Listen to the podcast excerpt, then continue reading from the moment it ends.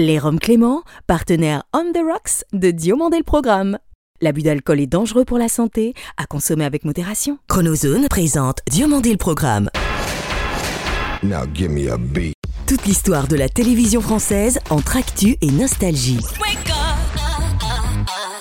Depuis Los Angeles, la vision hebdomadaire d'un télévore à l'œil unique. Entre séries cultes et héros éternels. 50 ans d'émission, 50 ans d'émotion. Le petit écran en ligne de mire. Ou quand les pages de Récréado prennent voix. DLP, c'est maintenant. Diomandé le programme.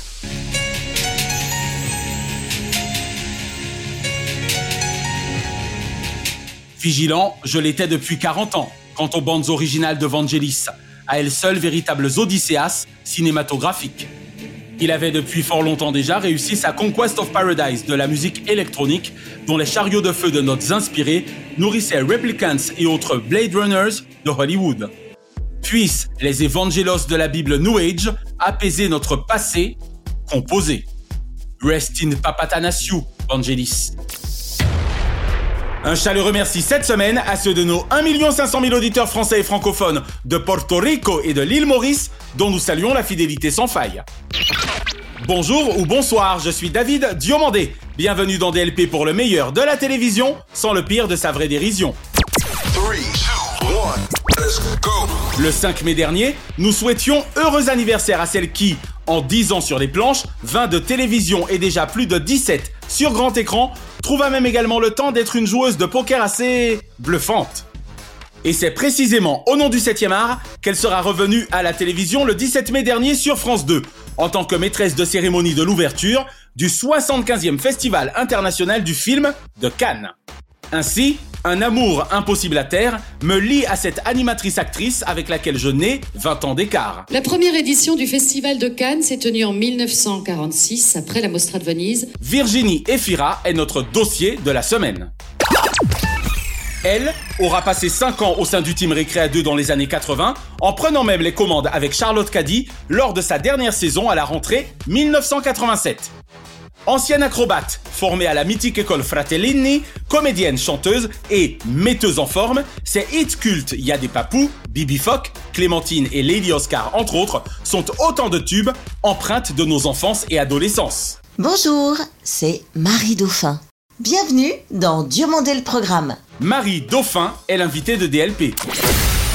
Auparavant, retour sur la carrière mégamix de Virginie Efira, dont le mélange cinéma-télévision est aussi détonnant qu'il ne détonne nullement.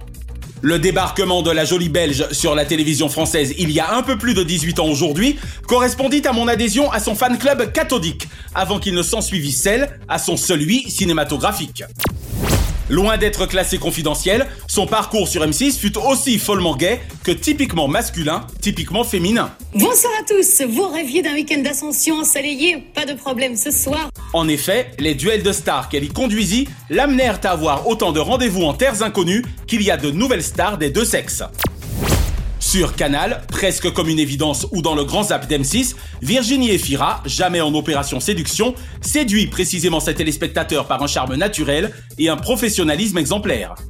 Elle parvient du reste à faire autant absolument 80 qu'absolument 90. Et son recul face au métier lui aura permis d'éviter le grand piège, généralement tendu par les drôles d'équipes de ce milieu surfait.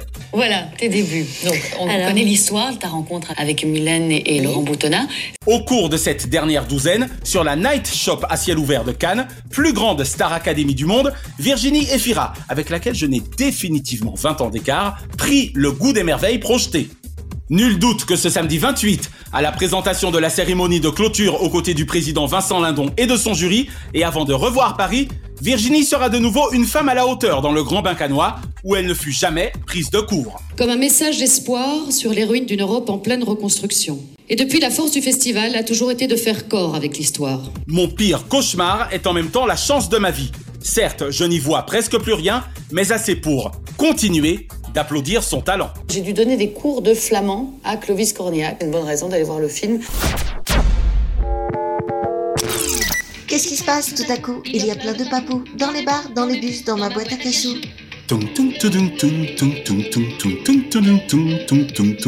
Manitou, Satanas, il en sort de partout. Qu'est-ce qui se passe tout à coup? Il y a plein de papous. Avec leur cri de guerre, ils font la chasse aux autos. Ils grimpent au réverbère pour cueillir des noix de coco. Il y a des papous. Allô général. Ouah, Oh, qu'est-ce qu'il y a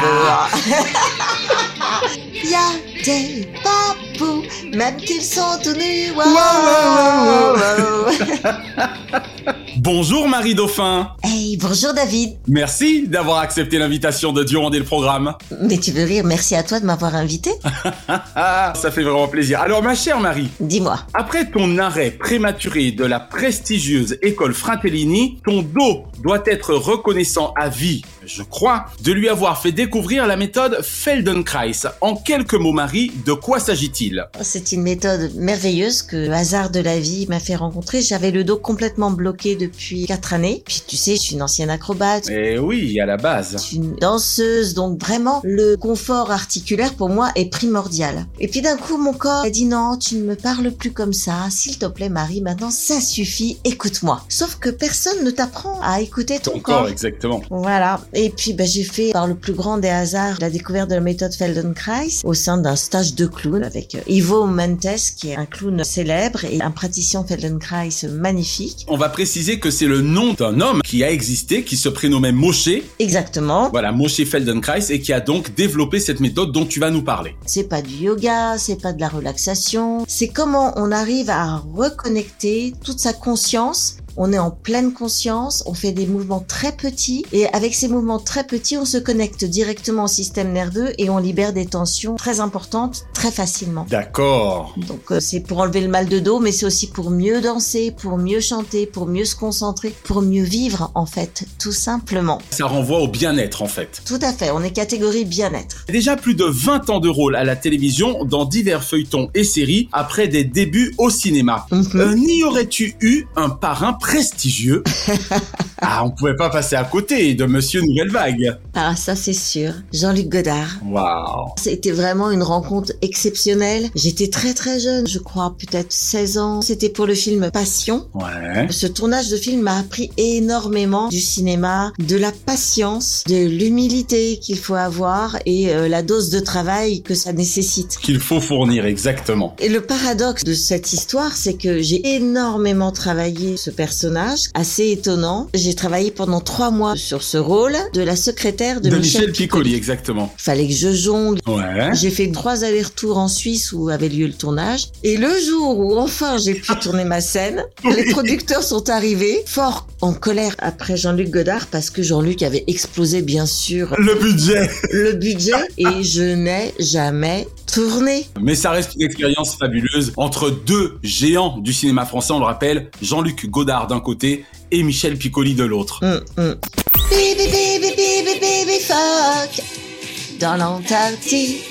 Des phoques. Baby, baby, baby, baby, fuck.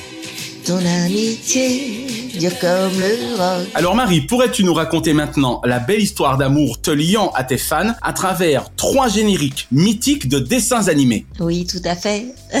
en fait, c'était à la suite d'un concert parisien. Ouais. Les fans viennent me voir, après on fait des selfies, on fait des photos, je dédicace. Et vraiment, c'était un des premiers concerts que je faisais et j'étais vraiment étonnée de voir que mes bébés Récréa 2 étaient là, c'était devenu des beaux jeunes hommes et ils étaient assez nombreux et Ou de belles jeunes femmes également.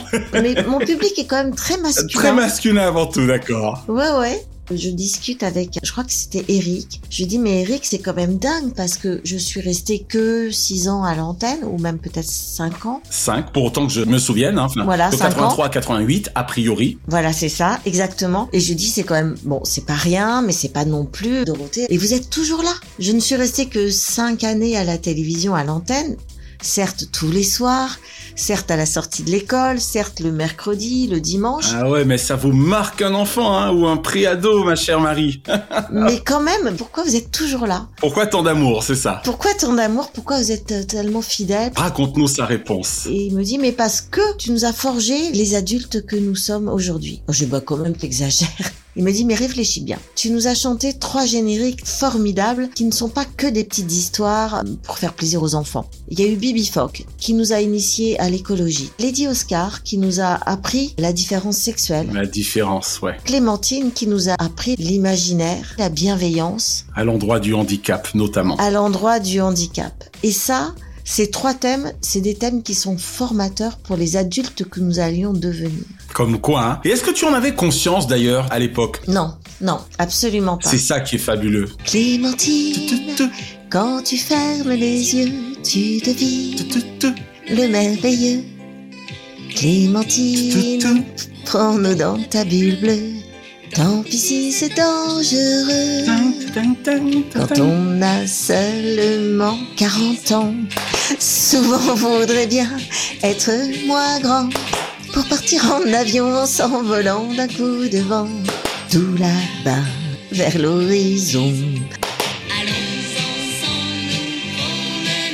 C'est beau Oh mon dieu, je m'y serais cru alors précisément Marie, 35 années après, quel souvenir conserves-tu de ta saison lead de Récréa 2 avec Charlotte Caddy, en plus de tes 5 ans au total sur ce programme culte. Oh là, beaucoup de souvenirs. Sur cette période vraiment spécifique de la saison lead, comme tu l'appelles. 1987-1988. Exactement. C'était extrêmement violent, très difficile. Parce que TF1 arrivait, il y avait beaucoup d'argent et nous, on était vraiment l'ennemi à abattre. Tout en restant à l'artisanat. Voilà, nous, Récréa 2, c'était l'émission. Encore une fois, je regardais Récréa 2 quand j'étais euh, pré-ado. Ça fait drôle. c'était une émission que j'adorais regarder, que j'adorais picorer parce que je prenais des petits cours déjà d'acrobatie, donc je pouvais pas toujours être devant mon petit écran. Mais le peu que j'arrivais à picorer, j'adorais Dorothée. Que l'on embrasse bien fort. Et j'adorais euh, les présentations. Et forcément, quand je suis arrivée à présenter Récréa 2, c'était un choc émotionnel énorme, pour moi. C'était une chance extraordinaire déjà d'avoir été choisie par Madame Jacqueline Joubert, en personne, grande dame de la télévision française, et que lorsque je me suis retrouvée aux commandes avec Charlotte, parce que Dorothée était partie, l'audimat arrivait dans les foyers. Et eh oui, médiamétrie. Et la télévision a changé. Voilà, il fallait faire du chiffre. Il fallait absolument bloquer les gamins devant la télé pour que les chiffres soient là. Les annonceurs, d'accord. Voilà, et qu'on puisse faire l'émission. C'était très difficile. On avait beaucoup à porter sur nos petites épaules. On n'avait pas l'expérience de Dorothée, bien évidemment. Et puis, on n'avait pas les moyens de TF1. D'accord. Même quand c'était compliqué, j'ai énormément appris. Et oui. Et puis le direct est la plus belle école en termes d'audiovisuel, on est bien d'accord. Et c'est énorme. En tout cas, merci pour cette dernière année de Récréa 2 qui nous a tout autant marqué, 1987-1988. Merci à vous. Alors, entre un nouvel album et un spectacle vivant ultra original, peut-on tout simplement parler du retour de Marie Dauphin? On est toujours content de passer à la télévision parce qu'on touche plus de monde, parce que c'est important de faire savoir notre savoir-faire. Donc on a besoin de cette lucarne magique qu'est la télévision pour faire connaître tous nos projets, nos rêves, nos chansons, nos spectacles. C'est devenu très difficile. Hmm. Il y a très peu d'émissions qui mettent en valeur les artistes. D'un côté, tu as Internet, puis la télévision existe encore et c'est heureux parce qu'elle a vraiment une mission très importante auprès des gens qui sont isolés, malades, dans les campagnes, qui n'ont pas accès à la culture. Bien sûr. Donc c'est une mission qui est très très importante, la télévision, et heureusement qu'elle existe. Mais toutes ces chaînes qui existent, il y en a de plus en plus, mais finalement, c'est pas pour autant que les artistes sont invités comme dans les fabuleuses années 70. Exactement. Un petit mot rapide justement de l'originalité de ton spectacle, parce que ça doit être l'un des rares que l'on déguste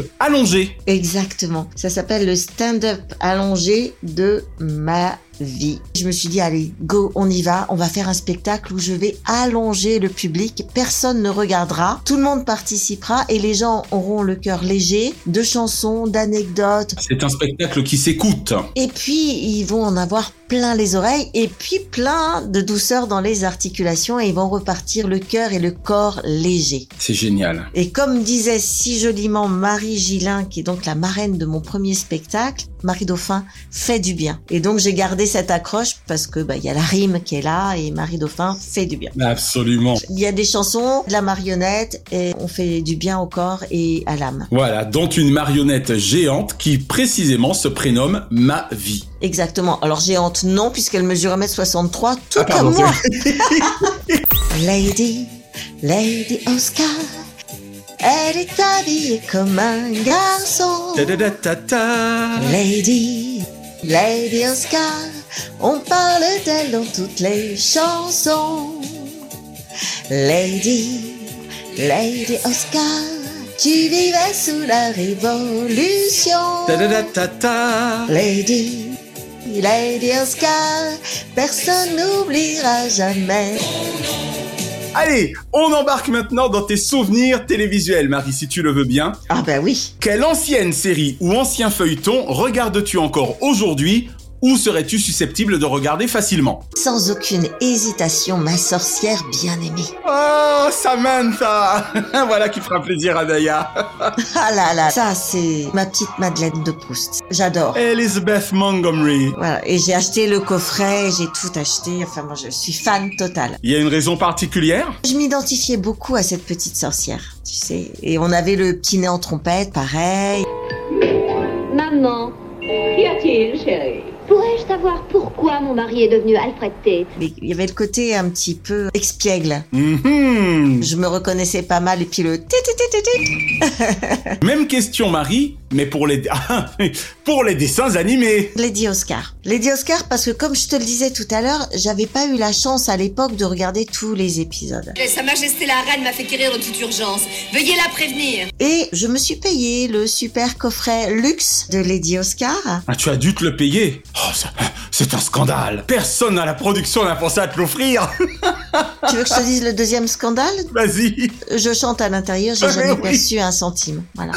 Ah, d'accord. Voilà, ça, c'est beaucoup, moins drôle. C'est comme toutes les compilations aussi, euh, on touche jamais rien du tout. Enfin bref. Aïe, aïe, aïe. Les fans sont heureux, mais bon, ce qui est bien, c'est que les fans achètent aussi mes disques que j'autoproduis. Ça change pour les droits d'auteur. Voilà, on retombe sur nos pattes quand même parce que on vit pas d'amour et d'eau fraîche. Ah, ça c'est clair. Il faut le rappeler. Alors Marie, quel animateur kiffes-tu le plus actuellement ou as-tu le plus kiffé par le passé? Sans aucune hésitation, Michel Drucker. Oh Sans aucune hésitation parce que c'est un très grand monsieur de la télévision. Même quand il était tout jeune, on sentait la mémoire vive de la télévision française. Exactement. Et ça, c'était formateur sans que je le sache vraiment. J'avais conscience qu'il y avait une dose de travail immense derrière chacune de ces émissions. On sentait qu'il y avait du taf, quoi. Qu'il y avait du boulot, que c'était sérieux, cette histoire de divertissement. Eh oui. Alors Laurent, il y a un, un documentaire sur Céline Dion hein, qui est en plein dans l'actualité. Comme tu le sais, Champs-Élysées, j'ai dû le faire trois fois. Voilà, sans hésiter, bah, c'est Michel Drucker. Waouh. Allez, passe-lui un petit message perso, ça lui fera plaisir. C'est un fan de Diomandé le programme. Je garde un doux souvenir de ce temps qu'on a pris ensemble, où vous m'avez parlé de ce magnifique décor conçu par euh, votre belle-fille. Il y avait beaucoup d'émotions. C'était très intime, voilà. Vous aviez pris ce temps pour moi et j'en garde vraiment un souvenir très ému. Et puis l'autre souvenir que je garde, c'est la bande-annonce Champs-Élysées où vous m'aviez fait l'honneur d'apparaître. Marie, un journal télévisé ou un présentateur ou une présentatrice évidemment de journal télévisé favori? Je pourrais dire Mourouzi parce que, en fait, à l'époque, j'étais au lycée et j'avais un ami de mes parents qui était réalisateur et qui réalisait le journal télévisé de Mourouzi à l'époque au Cognac Jet. D'accord. Je vous laissais entendre qu'au cours de son intervention, Valérie Giscard d'Estaing oublierait les gadgets. Tu te souviens du nom de l'ami de tes parents? Christian Vidali. Christian Vidali, très bien. Christian Vidali qui nous a quittés maintenant il y a quelques années. Eh oui. Dès que j'avais un espace-temps où j'avais trois heures de cours qui sautaient, Ouais. J'étais à Maison Alforce, qui était comme à l'opposé des studios de, De Cognac Cognac. Je cavalais comme une dingue pour euh, me glisser en régie. Et à l'époque, la régie de Cognac Jet, le studio était en contrebas de la régie et c'était comme un aquarium qu'on pouvait voir le studio par au-dessus. Par la régie, d'accord, très bien. Et je me glissais et je n'en perdais pas une miette de toute l'ambiance de la régie, du studio, enfin. Et de Monsieur Mourouzi dans ses œuvres. Et de Mourouzi qui était juste phénoménal et qui représentait tellement bien les années 70. Très belle anecdote. Et enfin, ma chère Marie, tout genre confondu, quel est le nom de ton programme favori de tous les temps, excepté Récréa 2.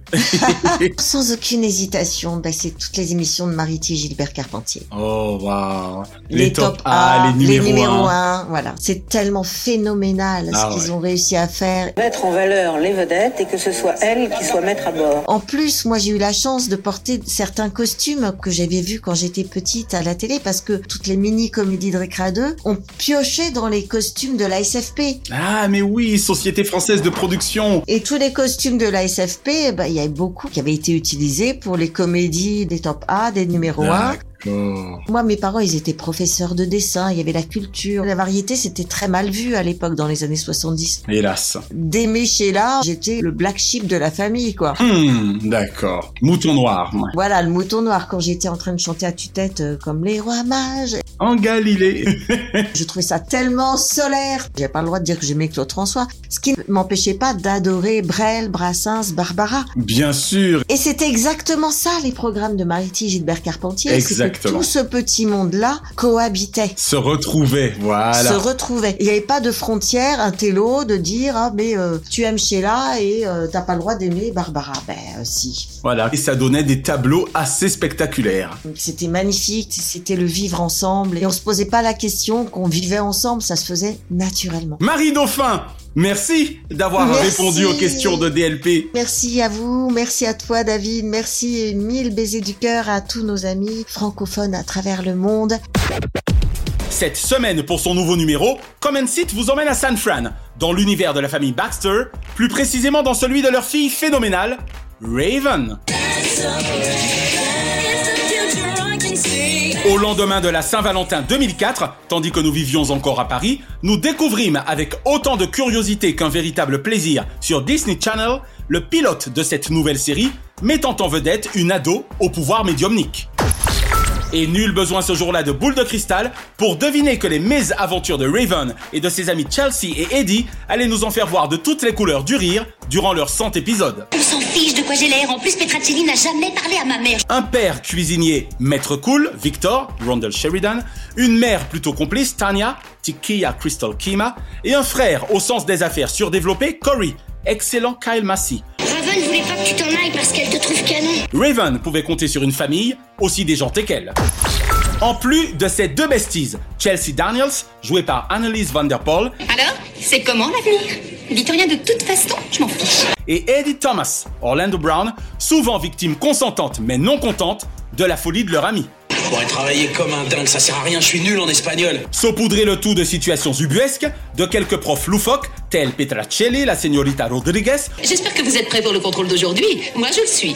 Mais faut dire que je connais les réponses. ou l'écœurant postillonnant Mr. Lawler, d'un petit ami évidemment, Devon Carter, Lil J, et d'une meilleure ennemie, Lana Rivera et Julian Balon, et vous obtenez une comédie de situation, tout ce qu'il y a de plus réussi dans les années 2000.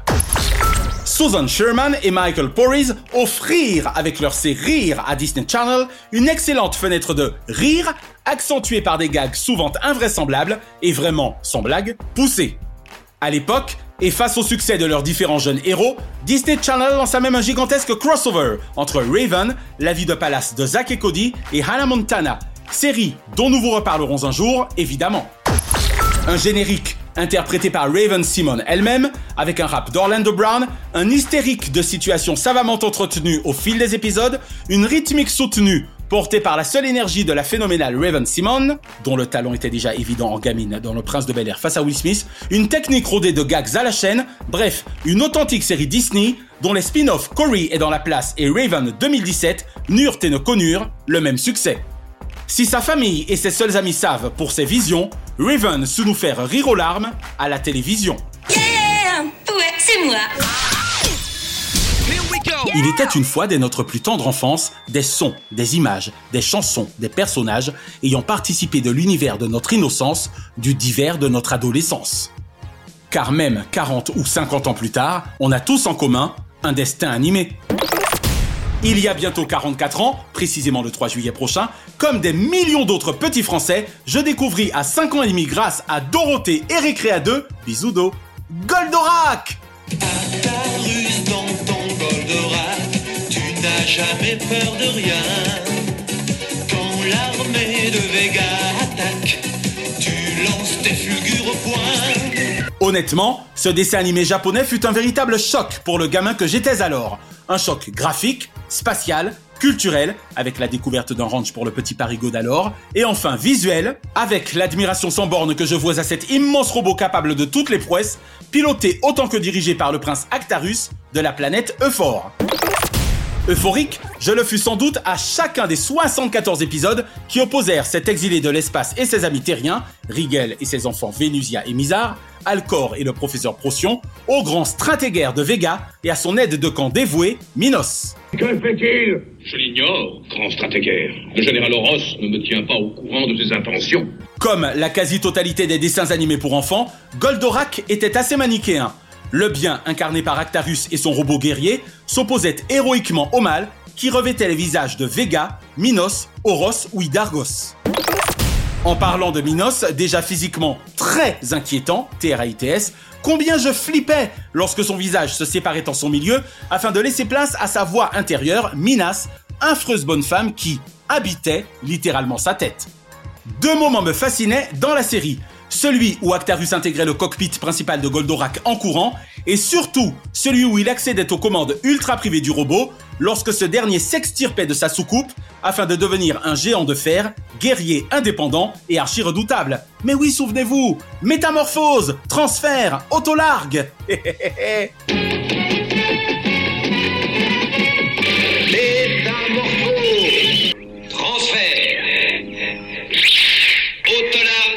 Car pour les mômes que nous étions, tout résidait en les armes de Goldorak, aux noms aussi incompréhensibles que cultes. Fulgure au point, rétro laser, astéro H, cornofulgure, planitron, j'en passe et des meilleurs, autant d'armes fabuleuses que les membres de la Lune Noire et l'armée de Vega auront à affronter au fil des épisodes avec évidemment les plus grandes difficultés. Cela étant dit, et dans mes lointains souvenirs, les soldats du grand stratégaire n'étaient, stratégaire, manchots non plus, et en firent pas mal voir également à notre héros au cours de ses innombrables péripéties. Et de tous les génériques mythiques qui accompagnèrent les diffusions de la série de Toei Animation pour Fuji TV, inspiré du personnage créé par Kiyoshi Gonagai et réalisé par Tomoharo Katsumata et Masayuki Akei, il est incontestable que Goldorak le Grand, écrit par Pierre Delanoë, composé par Pascal Auria et interprété par Noam, Caniel, demeure le plus emblématique. Il traverse tout l'univers aussi vite que la lumière. Qui est-il? D'où vient-il? Formidable robot des temps nouveaux. Mais il convient de citer également et avec émotion Enrique, fort, Jean-Pierre Savelli, Lionel Leroy et Bernard Minet, qui tous participèrent de l'immense succès du géant de fer. Idem pour les compositeurs de légende Chaim Saban et Shuki Levy, sans oublier pour certains hits liés au Formidable robot des temps nouveaux, Jean-François Porry et Gérard Salès.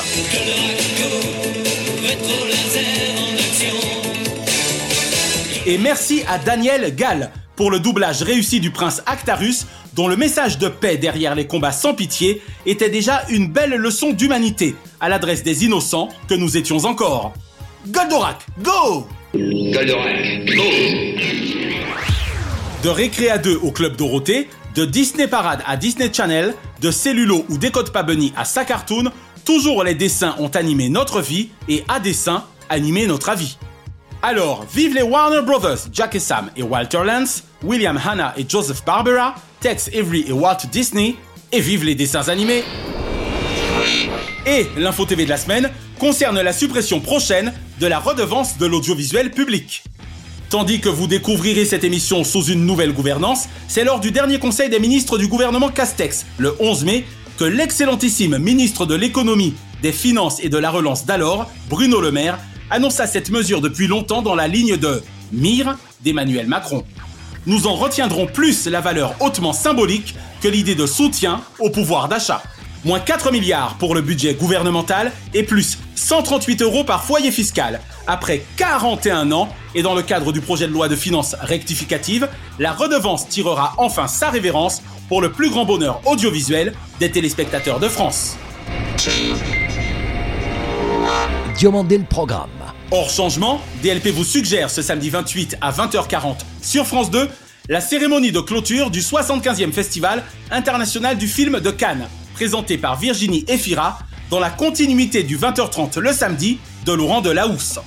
Venez découvrir le palmarès du président Vincent Lindon et de son jury avant de retrouver exceptionnellement dès 21h45 Léa Salamé et Laurent Ruquier pour un On est en direct spécial Cannes qui promet.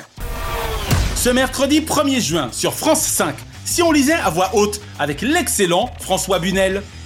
Le grand libraire de France Télévisions nous donne rendez-vous avec la finale collège qui sacrera les meilleurs d'entre nos jeunes pousses en termes d'élocution et de diction.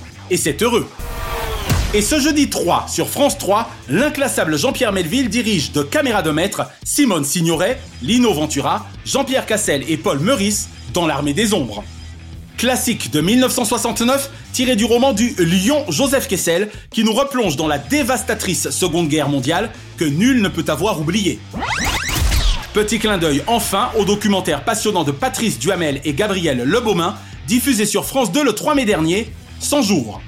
Riche de moult témoignages pertinents, Jean-Marc Hérault, Jean-Pierre Raffarin, Alain Juppé, François Fillon, Rachida Dati, Jean-Louis Debré, Valérie Pécresse, Ségolène Royal, Nicolas Sarkozy, François Hollande, Anne Emone et Valérie Giscard d'Estaing, 100 jours furent 2h14, extraordinairement passionnantes. Entre images d'archives, histoire de notre 5ème République, et donc tous ces grands témoignages de l'exercice du pouvoir, cette promenade à travers les parcours de vie de celles et ceux qui firent et font notre destin politique aurait été fort agréable à faire. Nous ne fûmes que 1 553 000 téléspectateurs pour 8,3% de part d'audience, source Médiamat Médiamétrie, mais nous fûmes à tout le moins 1,5 million de téléspectateurs avisés. Chaque semaine, nous concluons votre rendez-vous 100% télévision avec les bougies de ces héros. Et comme le chante six fois à sa manière Jean-Marc à tous les trous du cœur de la France, sans son Jeff Panaclock de Veilleur Ami. Joyeux anniversaire, joyeux anniversaire, joyeux anniversaire, oh, joyeux anniversaire. Heureux anniversaire ce lundi 23, John Collins déclenche peut-être haine et passion depuis 70 ans à Hollywood, mais dans la dynastie britannique de l'entertainment, this is so John Collins. Et Alexandre Devoise, le fun mot de l'histoire, réside dans ses 30 années de double carrière radio-télévision. De à moi, Alexandre, 50 fois merci pour C'est pas le 20h, l'un des plus beaux succès de vos années télé. Ce mardi 24, Priscilla Presley. Je ne sais s'il y eut un flic pour sauver la reine d'Elvis, mais Dallas lui fut en tout cas un beau lieu d'exposition planétaire. Jackie Berroyer, je ne saurais revoir Paris sans l'inexorable souvenir de nulle part ailleurs. Et Thierry Tuilier, le directeur général de l'information de TF1, peut s'énorgueillir d'une tendance générale à l'inflammation positive des audiences de sa chaîne mère lors de la présidentielle 2022. Ce mercredi 25, Gilles Boulot, précisément l'un des acteurs de ces bons scores avec Anne-Claire Coudray. 60 fois merci Gilles pour le boulot effectué avec sobriété et sans brièveté. Barbara Schulz. Être ou ne pas être shakespearienne, comme il vous plaira Barbara. 50 fois merci de votre talence à l'état pur. Et Aïssa Maïga, actrice réalisatrice aux visions sociales, aussi éclairée que son regard noir profond. Marcher sur l'eau ne relève pour elle du miracle, mais de l'obstacle franchissable. Ce jeudi 26, Philip Michael Thomas. Je flippe à Miami à l'idée de revoir Liam Neeson, Julia Roberts, Bruce Willis, Lawrence Fishburne et évidemment Ariel Dombal avec Ricardo Tubbs et Sonny Crockett. Vive Miami Vice, la série, tellement meilleure que son inversion cinématographique. Ce vendredi 27, Babette de Rosière. Énergie volcanique pour cette toquée gastronomique. 75 fois merci de votre magistral butin en termes d'art de bien vivre, sans souffrir. Ou devrais-je dire, sans souffrière. et Laurence Ostolaza. De la santé à la politique en télé, via les journaux télévisés et la politique dans la réalité, 55 fois bravo pour votre parcours de Canal à France 2 via Sud Radio, Antenne Réunion, Radio France et RFO. Ce samedi 28, François-Henri Pinault, fort par nature de l'amour de son Artemis Salma Hayek depuis une quinzaine d'années, 60 fois bravo d'avoir Pinot sur rue depuis que votre père sécurisa le printemps des affaires familiales. Perry Cochin. Waouh, la table est aussi belle que l'est sa carrière de productrice TV.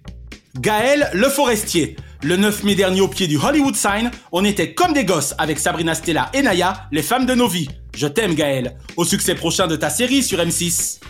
Et Sylvie Tellier, une couronne qui a 20 ans, 15 années de direction générale à la tête de la société Miss France, Sylvie Tellier et la télé, ce sera quoi qu'il en soit, un bilan plus que probant. Et ce dimanche 29, Pascal Deschamps, en ce lendemain de clôture du 75e Festival de Cannes, Pascal des Champs de Possibles, elle envoie plein pour le nouveau groupe TV du plus puissant festival de cinéma au monde. Une pensée enfin pour les cultissimes Jean-Pierre Bacry, JFK et Pierre Rabhi, qui nés respectivement les 24 mai 1951 et 29 mai 1917 et 1938. La semaine prochaine, Francis Marion, fondateur dirigeant de la radio digitale ondexpat.com et diffuseur officiel de Diomandé le Programme et DLP Vacances pour l'ensemble du continent Afrique, sera l'invité de DLP. Et nous consacrerons notre dossier à celles et ceux qui, sur France Télévisions, font vivre le tennis en général et le tournoi des internationaux de France Roland Garros en particulier depuis 40 ans. Retrouvez l'intégralité des épisodes de Diomandé le Programme et DLP Vacances sur votre plateforme de podcast favorite. Abonnez-vous à notre YouTube Chronozone et à nos Facebook et Instagram Diomandé le Programme. DLP est produit par Chronozone Corp Burbank, Californie et intégralement monté, mixé et réalisé par Naya Diamond. Notre adamantine reconnaissance à Fabrice Lana, Sylvain Morvan, Thierry Burtin, Jean-Guillaume Dufour, Laetitia Berry, Dundee et Dave Marsh, Mr. Splat. Remerciements angelinos à Kate, Diane, Sheena et Ramzi Malouki, ainsi qu'à Jean-Marc Decrény, Frédéric Dubuis, Francis Marion, Gauthier Seyss et Charles Larcher pour leur inestimable confiance. Je suis David Diomandé et j'approuve ce message. Ensemble, zappons le creux au profit de la crue. Vive la télévision pour le meilleur de ses fous rires. Pas vrai, Olivier Mine Nous allons maintenant passer à...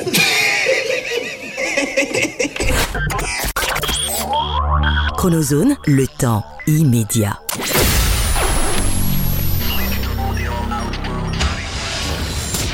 Bonjour, c'est le docteur Stéphane Clerget, le pédopsychiatre. Rappelez-vous, en juin, ce sera bien il y a 25 ans déjà. Eh bien, je suis vraiment ravi de parler avec vous de mes goûts télévisuels et puis de tous ces souvenirs qu'on a tous ensemble. Donc, retrouvons-nous vendredi 10 juin dans Diomandé le programme. À très vite. Merci d'avoir apprécié Diomandé le programme avec les Roms Clément. L'abus d'alcool est dangereux pour la santé, à consommer avec modération.